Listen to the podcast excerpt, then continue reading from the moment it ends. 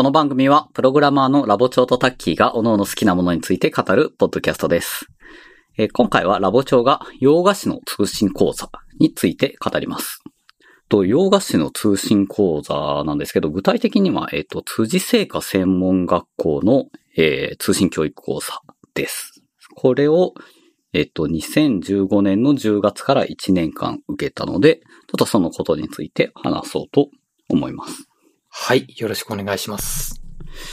で、まず、なんでこの洋菓子の通信講座をいきなり受けたかというと、もう私は別にパティシエではないんですが、えっと、なぜこれを受けたかっていうところからちょっと話したいんですけど、はい。えっと、受けたのは5年前なので、まあ、30歳ぐらいの方ですね。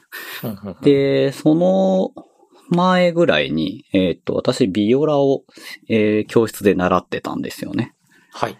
で、それが2、3年ぐらい習ってて、それで、えっ、と、なんか、習い事っていいなって思ったんですよ。いいですよね。確かに。なんか、まあ、子供の頃習い事やってたりするじゃないですか。はい。で、まあ、その後、というか、まあ、大学卒業するまでってす、常に誰かに何かを教えてもらってたんですよね。学校で。うんまあ、学校じゃない場合もありますけど。なんですけど、社会人になると結構、それが、まあ、何もしてないと何もないんですよね。確かにそうですね。うん、学校を行きながら仕事するっていうのはめちゃくちゃ大変なのでできないし、うんうん。まあ、それこそ楽器のレッスンなんかはあるけど、まあ、それがないとなかなかないので、で、やっぱり、その2、2 3年ビオラのレッスンを受けて、すごく良かったんですよね。こう、なんかもちろん仕事のことで独学とかもしてるんですけど、もう独学って辛いじゃないですか。辛いですね。誰も褒めてくれないし、誰も適切な課題を与えてくれないし、そう、質問があっても聞けないですからね。そう、誤った道を歩んでいることにも気づけないし。うん なんかそれに比べるともうこの全部こうね、先生が手取り足取り用意してくれるっていうのはすごく、まあ楽と言ったらあれですけど、うん 非常に楽しいなと思って。で、ビオラの先生がちょっと都合で、えっ、と、レッスンできなくなってしまったので、えっ、と、じゃあ代わりになんかやろうと思って、まあそれまで洋菓子作るのをちょいちょい家では作っていて楽しかったので、一回これを本格的に学んでみようと思って、えっ、と、探して、えーこれを受けてみました。で、通信講座って言ってもまあ、なんでしょう、座学でできるようなやつだと、まあ、テキスト送られてきて、試験してみたいな感じかなと思うけど、このか、なんか料理とかお菓子作りってちょっとどういう感じかわかんないじゃないですか。わかんないですね。なんでちょっとその辺を説明していこうと思います。はい。お願いします。と、まあ、これは通知帳の通信講座ですけど、えっ、と、えっ、と、申し込みして、えーじゃえーお金払うと、毎月、えーテキストと DVD が送られてきます。うーんでもテキスト20ページぐらいですね。結構薄っぺらいやつ。と、DVD が2時間ぐらいあるやつですかね。2時間もあるんですか結構そっちは長いですよ。まあ、とはいえ、あの、学校だったら授業1回か2回分ぐらいなので、そんなにまあ確かに。はい。まあ、一月に一回送られてくる量としてはそんなに多くなくて。で、まあ、内容としては、えーっと、まあ、座学的な部分ですね。例えば、えーっと、き生地にはどういう種類があるかとか、バターとか卵の特性がどうなってるかとか、そういうことです、ね。それが少し、まあ、最初多分10分間、それぐらいかな。と、あとまあテキストにもレシピが書いてあって、DVD の方でも実際それを作るっていうのが、まあ大体毎月4つから6つぐらいの、えっ、と、お菓子が載ってるっていう感じですね。へえ。なんでまあ、えっ、と、生徒はそれを自分で見て、まあ、まず最初に DVD 見て、えー本見ながら、えー自分で作るっていう感じですね。とはいえ、あの別に作らなくてもいいんですよ。そこは別に読むだけでも作れとは書いてないくて、なんていうか結構作ると大変な量なんで、ちょっと全部作るのはなかなか大変なんですけど、で、別にそのなんか課題を提出しなきゃいけないっていうわけでもなくて、この講座が1年間あるんですけど、えっ、と、ペーパーテストが一応毎月だったかな。あって、それでまあその座学でやったような内容だけ確認して送るのと、あと年に2回、えっ、と、作ったものの写真を送るっていうのがありました。へえ、そういうのがあるんですか？そうそう。いちごのショートケーキと、えっ、と、シュークリームの皮、シュー側を作って、半分に切った写真を送ると、こう、赤ペンで添削してくれるんですよ。こう、端っこが下がってるので、こうした方がいいですよ、みたいなのが来て、それ結構面白い。赤ペン先生みたいな。うん、かなり詳しく書いてくださるので、良いですね。へで、それと、あとスクーリングですね。これも2位なんですよね。行っても行かなくてもいいんですけど、えっ、と、期間中に2回スクーリングの機会があって、えっ、と、大阪の、えー辻製菓専門学校で、えー実際1週間、えっ、と、先生に教えてもらいながら作るっていうやつです。え。へえ。え、それは行ったんですか？言いました。あ、行ったんですか？でこれがですね、ちょっと後ではや話すんで、また後で言いますけど、スクリーンがめちゃくちゃ良いです。で、実際受けてみてどうだったかなというのを考えたんですけど、あのですね、つこの、辻製菓専門学校とか辻調理師専門学校って基本的にプロを養成する学校なんですよね。なので、あの、結構内容がプロ向けです。非常になんか、あの、なんでしょう。まず作る量が多いんですよ。レシピの。ああ、そうですよね。シュークリーム40個分とか書いてあるんですよ。そうですよね。業務で出さなきゃいけないですもんね。で、40×60 の鉄板で焼いてくださいとか書いてあるんだけど、家のオーブンそもそも 20×30 ぐらいしか入らないんでね。できない。結構こう容赦なく、プロに教えるような内容をおそらく教えてもらってる内容なんで、まあ結構そういうのを求めていたので、よかったですね。すごい。うん。記事、あの、例えば記事の名前とかもフランス語なんですよね。フランス菓子のはいはいはい話なので、スポンジケーキとか言わないで、あの、ケーキのスポンジとか言わないで、パータジェノワーズとか言うんですよ。初めて聞きましたね。ですよね。カスタードクリームじゃなくて、クレームパティシエールなんですよ、あれは。そういうのもちょっとこう、知識欲を満たしてね。いい感じですね。で、やっぱりあの、独学じゃなくてその学校で、学校で教えてるような内容なんで、非常に体系的に学べるんですよね。ああ、確かに。こうフランス料理で使う生地は、えーまあ、何種類ありますと。で、クリームは何種類あります、みたいなのがあって、でこれ、このスポンジが膨らむのは、えっ、と、これはバターに泡を含んでいるので膨らみますとか、そういうことを、えーちゃんと言ってくれるので、非常にこう、なんて言うんでしょう。うん。普通にこうレシピで手順だけ書かれてあるのと違って、ちゃんとその背景にあるところまで学べるっていうのが非常に良かったですね。この混ぜ方はこういうところに影響してくるんだ、みたいなのが分かる。ああ、そうですね。そう、混ぜすぎるとどうなるかとかも結構言ってくれるし、逆に混ぜないとどうとかも言ってくれるし、そういうところが非常に丁寧に言ってくれてるのが良かったですね。うーん。それでやっていくとですね、なんかね、あれなんですよ。これ、講座受けて気づいたんですけど、巷の本屋さんに行くとですね、レシピ本にあるレシピ本を見ると、結構家庭用なのと業務用で結構パッキリ分かれてるっていうことが分かったんですね。へえ。普通にお菓子の本として並んでるんですけど、なんか違って、何が違うかっていうと、なんかね、家庭用のやつはやっぱりめちゃくちゃ作りやすさを重視して書いてあるんですよね。ああ。なんで、例えば卵は何個って書いてあるし、うんうん生クリームはだいたい 100g か 200g 使ってるし、うんうん。そういう材料が余らないような作りになってるんですけど、もう業務用だとなんか卵黄 70g とか、生クリーム 40cc とかそういう風に書いてあるんですよ。あとさっき言ったあのカスタードクリームをクレームパティシエルって書いてあるやつは大体業務用ですね。なるほど。そう。なので皆さんお菓子の本を買うときはそこに注目していただくと、あ、これはガチのやつだなっていうのが わかると思います。ガチのやつはね、やっぱり手間を惜しまないんですよ、全然。あすごい手順が。が多いんだけど、やっぱり美味しいっていうかですね。家庭用のやつはやっぱり失敗しにくいし、材料は、えっ、と、余りにくくて、まあ、それなりに作れるって感じですね。この辺が分かったのが面白いですね。やっぱちゃんと分かれて出版されてるんですね、そういうの。そうですね。もうやっぱりターゲットが違うので。うんうん。あとね、そのさっき言った体系的に学んだっていうやつの、えーっと、成果としてですね。はい。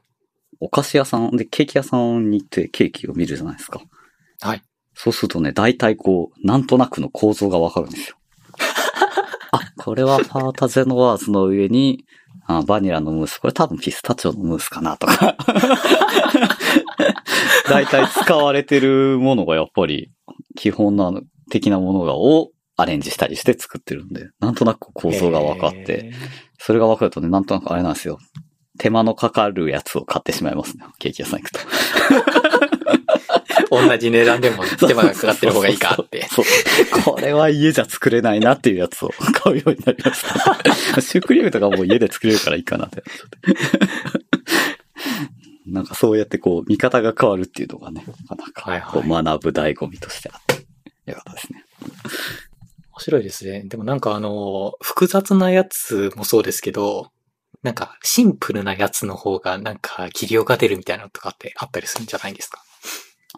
そうですね、ありますね。なんて言うんでしょうね。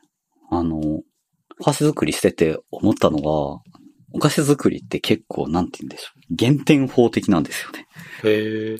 こう、各工程の、えーっと、各工程をちゃんとやることが非常に大事で、うんうん。例えば、どっか一つミスっても、他が全部 OK だったら、まあ、かなり美味しく作れるんですよ。うんうん。だけど、例えば各工程でご、なんか10%ずつ失敗してたり、測るのが雑だったりとかすると、最終的に美味しくないものが出来上がるんですよ。だから、その、それぞれの工程の技術が上がるっていうのが結構大事で、混ぜるとかねの状態を見るとか。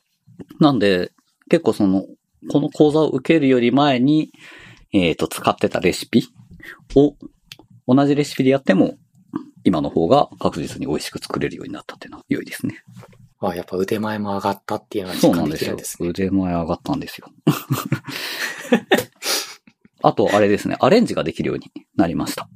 おー。それ結構憧れだったんですよ。お菓子作りってこうレシピがすごいきっちりしてるじゃないですか。はい。で、その分量を間違えるともう形ができなかったりするので、アレンジするのが怖かったんですよね。うんうん。なんですけど、今だと、その、形を作るのにはこの部分が必要っていうのがわかるし、例えば、うーんと、砂糖を、なんかしっとりさせたかったら砂糖と、砂糖を同じ、えっ、と、し重さの水飴に変えるとか、そういうのでアレンジができるっていうのが分かったのが、えー結構嬉しいですね。へえ。とか、例えばなんだろう。うん。なんかちょっとレモンの風味を足したいとかってなって、じゃあレモンの汁を入れたいってなったら、その分、水分量を減らさないとビシャビシャになっちゃうので、あ、じゃあ卵白が水分量になってるので卵白を減らそうかとか、そういう発想ができるようになったのが非常に良いですね。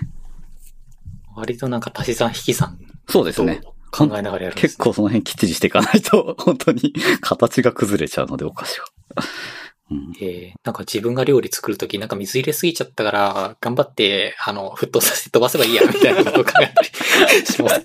そう。割と、お料理の方は、なんか、あの、最終的に食べられないものが出来上がる確率は低いですよ、結構。そうですね。完全に焦がしたりしない限り。お菓子は本当に失敗すると、なんか流動状の甘いものが出来上がるだけだったりするんで、非常にきついんですよね。甘いもの大量に食べるのは美味しくないとめっちゃきついので。あれは本当にひどいですね。なんか、固まらせすぎちゃったカスタードクリームとかね、なんか甘いゴムみたいなものができたりするんですよ。悲惨ですね、それは。だから、ね、ちゃんとそういう何が重要なのかっていうのが分かったのが良かったですね。うんうんうん。で、スクーリングですね。スクリーングですか。これね、結構大変なんですよ、スクーリング。あ。の、5日間あって、まあ、全部受けなきゃいけないことはなくて1日だけとかでもいいんだけど、5日間あって、しかも平日なんですよ。まあ先生お仕事なんでね。なんで月火水木金1週間、えっ、と朝の9時半から16時半だったかな、多分。はい。に、えっ、と大阪の生活専門学校で開催されるやつです。はい。1年間の間に2回あるやつです。え私は1年の間に有給を10日使っていきました。社長にちょっとお菓子の勉強してくるんで5日休みますって言ってる。行ってきました。かなりあの、多分今お仕事されてる方は、あの、職場環境によると思うので ご、ご相談の上、ちゃんと多分募集要項かなんかにスケジュール書いてあるんで、事前にご相談していただいた方がいいと思うんですけど。はい。まあなんで5日間休みを取って、えっ、と、安倍の、安倍野のあたりなんで、あのあたりにホテルを取って、朝9時半に毎日通うっていう感じですね。おー、すごい。朝9時から16時まで、まあ、はじめちょっと座学というか、えっ、と、講義室みたいなところで先生の手本を見せてもらって、まあその後実際に先生に見てもらいながらお菓子を作るっていう感じですね。ほぼ1日お菓子を作り続けるという感じで、結構体力的にはハードですね。いやー、ハードそうですよね。ずっと立ってますよね、きっと。そう、ほぼずっと立ってるし、結構力仕事も多いんですよね。こうえ、混ぜるのも手でやるんですか？えっ、と、機械もちろん使います。うんうんうん。うん。けど、まあ、手で混ぜる部分もあるので、まあ、その辺結構、うん、普段あまり運動とかしないとしんどいので、もう割と16時終わったら割とヘトヘトでしたね。そう。でね、やっぱスクーリングは、はじめ本当確か別料金なんですよね、あれ。へえ。なんでちょっと最初受けようかどうか迷ったんですけど、まあ一回行ったらめちゃくちゃ良かったので、まあ二回目も行ったという感じなんですけど、やっぱりね、動きとかがすごい細かいところまでわかるんですよね。あまあ、DVD ももちろんいいんですけど、まあいろんな角度から見れたりとか、それとか、うーん、なんだろう。DVD だとたまになんか助手の人が手伝ってくれたりするんですよ。ああ。でもこっちとら一人なんで、一人でこう、えっ、と、ボールを押さえながら、えっ、と、絞り袋にクリームを入れるとかって結構難しいんですよね。ああ、はいはい。でそういうのをこうじ聞いたりとか実演して見せてもらうっていうのはすごく良いですし、こうなんか出来上がりの判断の基準とかも、まあ DVD でももちろんやってくれるんだけど、えっ、と DVD は1回しか、1例しかないじゃないですか。うんそれだけじゃなくても実際になってるところでリアルタイムで今こうなってきてるからみたいなことが見れるのがすごい良かったですね。へえ。まあやっぱ対面で学ぶっていうのは重要あやっなんですね。ぱそうですね、職人技的な部分もあるので、やっぱり全然違いますね。それと、その場所が成果学校なので、あの、道具がいいやつを、いいやつっていうか、まあ実際に授業とかで使ってるやつを使わせてもらえるんですよね。ああ。なんか、巨大なオーブン。なあれどれくらいあるんだろう。横、横2メーター近くあるんじゃないかな。縦、縦も2メーターぐらいで奥行き1メーターあるかなないかなぐらいの。すごい、本当に業務用のでっかいやつ使わせてもらえて。これ欲しいなと思いながら。800万ぐらいするらしいんですけど。やばい。あと、かき、さっきね、かき混ぜるの手って言ってたけど、あの、電動のかき混ぜるやつもあって、それもすごい力の強いやつで、こう、パン生地とかもこねれるやつで、うわ、めちゃくちゃ、めちゃくちゃ早いし楽ってなって。そういうバカ高いやつだけじゃなくても、やっぱりボールとか、えっ、と、泡立て器とかも、やっぱり大きさがちゃんと作るものに対して合ってたりすると、すごく使いやすい。ああ。あと、作業の場所がちゃんと広く確保されているとか、ああとはまあ、えっ、と、やっぱプロ向けの講座でもあるので、その消毒とか、そういうような話とかも出てきて、非常に参考になりましたね。あ。確かに衛生とかも大事ですもんね。あれですね。そう。なんか、果物を洗うじゃないですか。皮を使ったりするときに。なんか、食器用洗剤で洗ったりするらしいですね。知らなかった。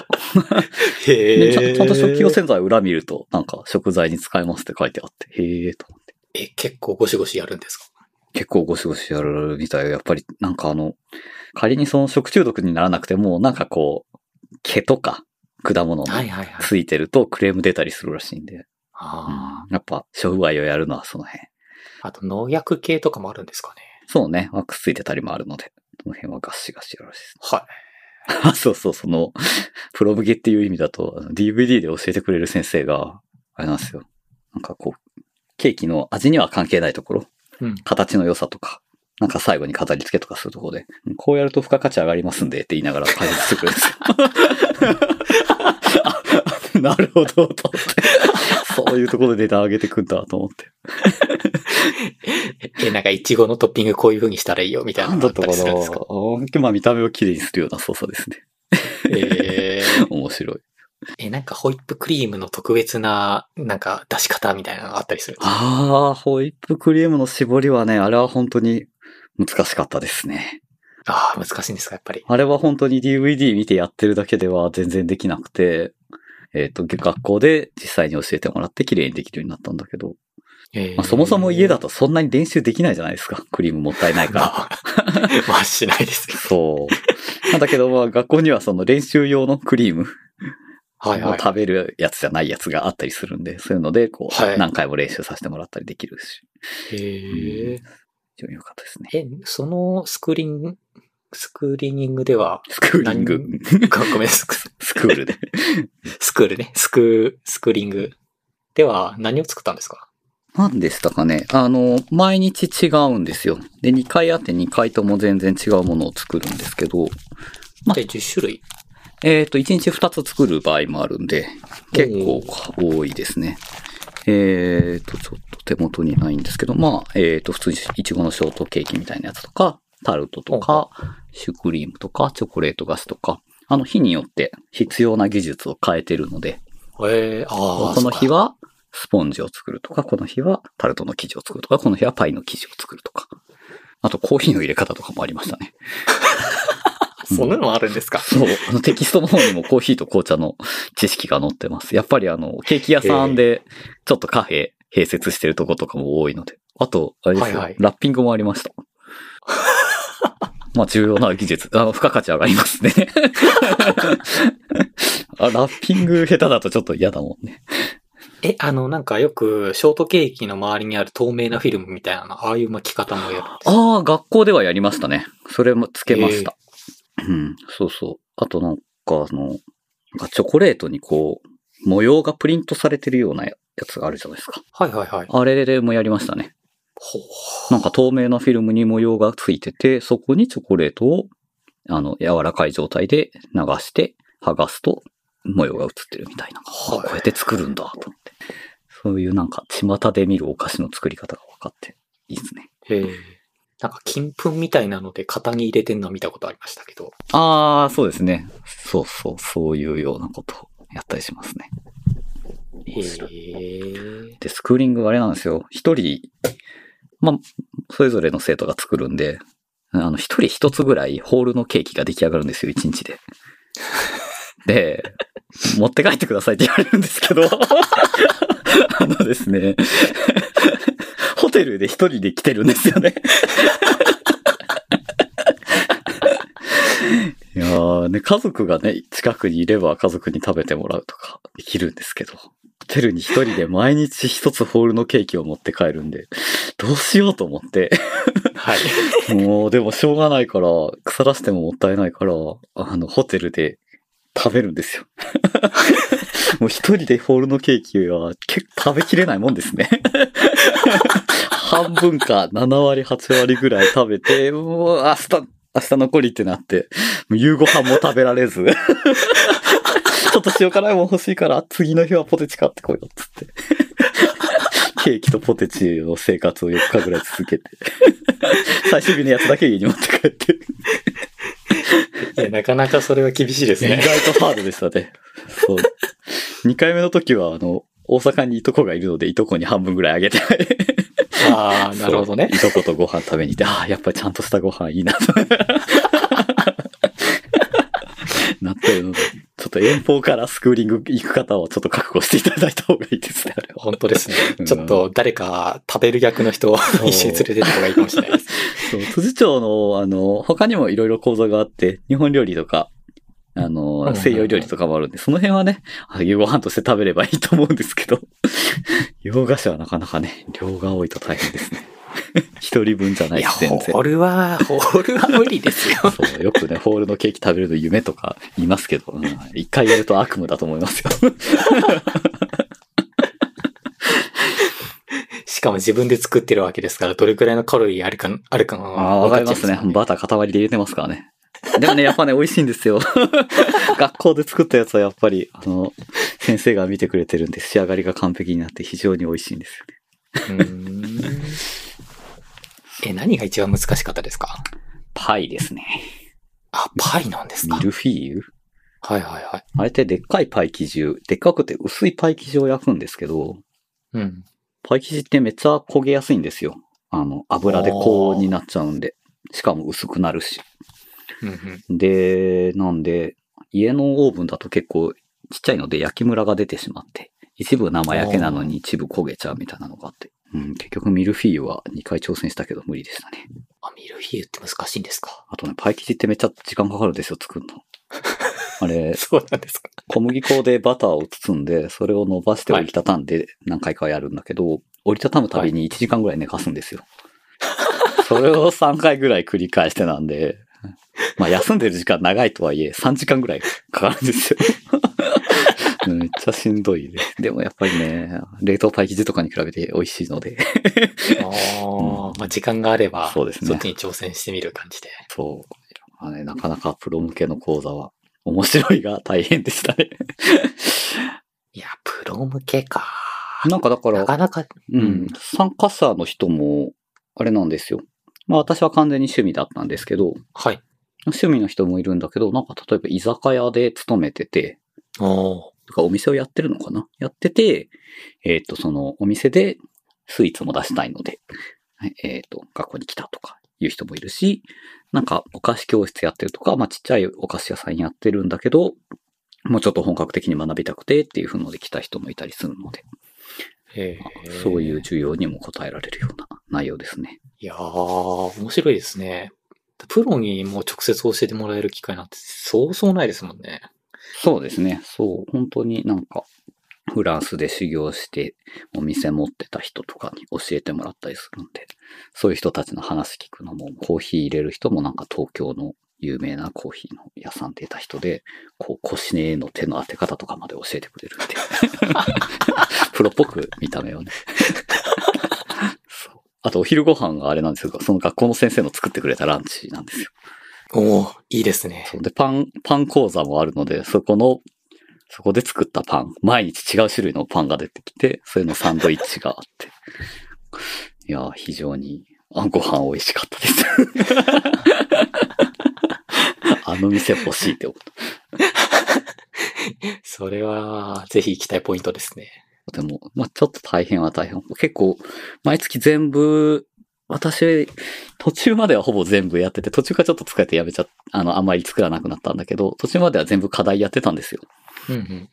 うんそうすると、4つか5つあるんで、毎週末ぐらい作ることになって、だから DVD が届いて見て、そうすると、足りない道具と足りない材料が大体あるので、それをネットで注文して、毎月1、2万はかかってたと思うんだけど。で、毎週末作って、毎週末一つホールのケーキが出来上がるわけですよ、また。家族いるとはいえ、本当に毎日ね、あれですよ、夕ご飯の後、おお菓子を食べていましたね、あの頃は。おかげで、あの、通信講座終わってからね、なんかそういうものを食べないと物足りなくなってしまってね。危険ですね、あれは。いやー、美味しいものはいくらでも入りますからね。ね、バター、バター最高って感じの体になってしまった。えー、洋菓子ねうん。確かに美味しいですからね、洋菓子。うんなかなか自分で作るのもね、いろいろ道具がないとできないですからね。まあ確かにね、オーブンと、まあ、はかりとボール泡立て器ぐらいあればいいけど、結局、うちあれなんですよ。電動の泡立て器買ったんですよ。ああの、手で持つやつじゃなくて、据え置きのやつ。途中、2、3ヶ月ぐらい、その講座を受けてて、DVD ではもちろんそういうの使ってるので、あれ欲しいなと思って、家庭用のやつがあったので、それあ。買って。ちなみにいくらぐらいだったんですあ、かでもそれ2万ちょいぐらいですね。いや、あれがあるとないとでは大違いなんで。そう。いい道具は使うべきですね。えー、一番美味しくできたのって何だったんですか？なんだろう。タルトかな。おーもともとタルト好きっていうのもあるんですけど、でもね、タルトって大変なんですよ。え、タルトってき、生地も焼くんですよね、最初から。もちろん。おお。いや、あの、外側の硬いところと、中の生地あるじゃないですか。はいはいはいはい。それに上にカスタードクリームがあって、かつ飾り付けにちょっと生クリームとかついてたりするわけですよ。うんうん。どんだけ作らないかのってなんですよ。本当に。めちゃくちゃ手間なんだけど美味しいって。確かにね、タルト自分も好きですもん。美味しいっすよね。いや、あれは。あの美味しさの裏にはそんな大変さが隠れてるんですね。なんか楽できないかなと思って、スーパーとかで売ってるタルトの外側の硬いとこ？はいはい。だけ買ったりしてきたんだけど、うん、やっぱりね、自分で作るのとは違いますね。やっぱ長持ちするようにしてあるし、壊れにくいように分厚すぎたりするし、ああ。なかなか。確かにそこら辺のさじ加減自分でできますもんね。そうそうそうそう。いいですよ。ああ、タルトは食べたいですね。うん、作るのめんどくさいって買ってください。えー、なんか今ハマってるやつとかないんですか？お菓子。お菓子もうでもね、めんどくさく なってしまったので、簡単なものしか作らないんですけど。でも簡単なものを作るときにもやっぱりポイントがあって、あの、美味しいレシピを選ぶのが非常に重要なんですよね。なるほど。そういう意味ではさっき言ったその、えっと、プロ向けのレシピはいはい。まあ、プロ向けだけど家庭でも作れるようにしてやるようなレシピもあるんで、そういうのを選んでやったりとか、あとはまあ、その辻製菓専門学校のホームページにレシピが載ってたりとか、えー、あとグレーテルのかまどっていうテレビ番組があるんですけど、はい。そこも辻製菓学校の、えっと監修なので、そこのレシピも美味しいので、それで作ったりはしてますね。その辺はまあ家庭用なんで。そういうなんかお菓子作り勉強すると普通の料理もうまくなったりするんですかねうーん、どうなんでしょうね。あのー泡立て器を使うやつはうまくなりました。卵めっちゃ早く溶けるようになった卵が完全に均質になるように できたりはしますかね。やっぱり結構お菓子と料理は違う部分は多い気はしますね。なんか結構料理ってリアルタイムでやることが多いんですよね。炒め物とか、はいはいはい。なんかこう焼き加減を見ながら今このタイミングで入れて、今このタイミングで入れてみたいなのが多くて。お菓子だともう焼く時なんかはオーブンに入れて、時間指定と温度指定でやって、もちろん増減はするけど、そんなに変わんないし、レシピもかっちりあって、そこからあんまり逸脱はしないし、うん、結構違うなとは思いましたね。お菓子の技術はお菓子の技術ってことなんですね。そうなんですよ。で、お料理講座もあるんですよ、辻調理専門学校。ほうほうほう。日本料理、西洋料理。ただね、これプロ向けなんでね、なんかいわゆるフランス料理屋さんで作るようなやつとか、いわゆる料亭で作るようなやつで、家庭料理ではないので、これはちょっと大変だなと思って。えフルコースみたいなのとかあったりするんですよまずあれですよ、西洋料理なんか最初はあれですよ、フォンドボーとか、フォンドボライユとか、あの辺フォントボフォンドボライユ。なんか、な、ちょっと詳しい内容は覚えてないけど、要はあの、なんか鶏ガラとかさ、あ野菜とかを。をいっぱい寸胴に入れて煮込んでスープ作るじゃないですか。はいはいはい。あそこからですよ。これ通信で家庭でできるのかなと思って。ちょっと誰かやった人の話をぜひ聞きたいよ。本当ですね。ちょっと聞いてみたいですうんね。あれは大変だと思う。まあやっぱ、そのさっき言ったみたいに、プロの、すでにお店で働いてる人が受けたりもするから、そういう人は、例えば自分が働いてるお店のき、あの、道具を使ってやったりとかはするみたいだけどね。へうんー家庭だとちょっと大変そう。えこれって、すべての講座が終わったらなんか証書みたいなものとかもらえたりするんですか？一応ありますね。一応ありますけど、まあそれがあっても別になんか資格になるわけではないとは思います。まあお菓子屋さんのね、採用にはもしかしたら有利かもしれないです。まあそれなりにやっぱり本格的な内容だとは思うので。まあ、頑張ったよっていう、ちゃんとした印みたいな。まあでも実際どんだけやってるかは多分人によって全然違うと思うので、うんうん。なんか結構あれなんですよ。スクーリング行って先生と話してると、え、家でパイ生地作ったんですか？って言われたりするんで。作らなもよかったんだと思って、最初のスクーリングの時。で、周りの受講生聞いても、いや、あれは大変そうだからやらなかったみたいな話はあったりする。まあ、本当に人によるんだなと思って。別に強制じゃないんだよね。課題で出してるのに。課題とは確かに書いてはいないんですよ。そうなんですか。多分。作っても作らなくてもいいんだけど。みんな全部作るもんだと思って全部作ってた。えそうまあそれぐらいなんで、気楽に受けようと思えば気楽に 受けることもできますので。まあでも、歌詞作りが好きな人はちょっと受けてみてもいいいや、かも面白いしれないですねと思いますよ。うん、やっぱり、独学でやってるのとは全然得られる知識のベクトルが違うので、と思いますし。さすがに1週間は休めないでしょうけど、1日2日ぐらいだったらまあいけるかもしそうですねれないですし。何日か参加してるっていう人もいたので。いやー、食べたくなってきちゃいました。お腹すくよね、こういう話してると。お腹すきますよね。でですね、まあこれ、まあ今回私、これ洋菓子の通信構造の話ですけど、まあこれを機にね、結構、なんか習い事っていいなってやっぱり改めて思ったので、なんかタッキーも、これちょっともうちょっと本格的にやりたいみたいなのがあると、そういうのを探してみるといいんじゃないかなと思います。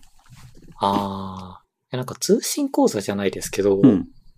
放送大学のあなんかはいはいはいはい講座みたいなのちょっと受けてみたいな、みたいなああ、はいはいはいはい。思いましたね。放送大学見たことあります？いや、見たことないんですよ。ああ、そうなんですね。なんか、はい。なんか、ネットで受けれるんだだなっていうのは聞いたことあったんですけど。なるほど。なんか昔は、うちはケーブルテレビで放送大学のチャンネルがあったんで、あ、そんなのあるんですか？そうそう。別にあの、そのチャンネル見るだけだったら登録も何もいらないので、へえ。それをちょいちょい見てて、結構面白かったですよ。ものによりますけど、なんか音楽の理論のやつが非常に面白かったですね。実際単位取ろうと思えば、うん、なんか図書館で受けられたりもするし、うーん。ちょっと気になりますよね。気になりますよね。なんか面白そうなのとかいっぱいありそうですもんね。そうですね。それで言うと、私は今プログラマーですけど、あの、うん文系の大学出身で、あの、計算機科学をちゃんとやっていないので、うんちょっとね、その辺は、ちょっと学んでみたいなっていう気はありますよね。自分も大学は機械工学部だったんで、ちゃんと情報系を勉強したわけではないので、うん。そこは自分も勉強したいなっていうところがありますね。結構なんか大学で通信で、そういうのやってるところもあるので、ですよね。まあまたちょっと調べてみますかね。うん、ちょっと気にはなりつつ、まあ今、結局楽器とあの作編曲のレッスンを受けているので まあ結局習い事続けてて、まあやっぱりそれらもね、やってるといいなって思う。皆様ぜひ習い事をしてみてはいかがでしょうか。はい。ちょっと自分も何か習い事ないか調べてみます。そうですね。独学よりモチベーション少なくて済むので、そうですね。ぜひぜひ、金の力で解決していきましょう。あちなみにこれは1年間で15万円ぐらいかかります。学費が。まあ、で12ヶ月で12万円なので、そのうん一月1万数千円ぐらいですね。ただしまあ材料と道具が結構かかるので、ある程度覚悟していただいたって感じですね。そうですね。毎週買っちゃうかもしれないですう。ん。ですね。という感じです。はい。まあそんなとこですかね。はい。ありがとうございました。はい、ありがとうございました。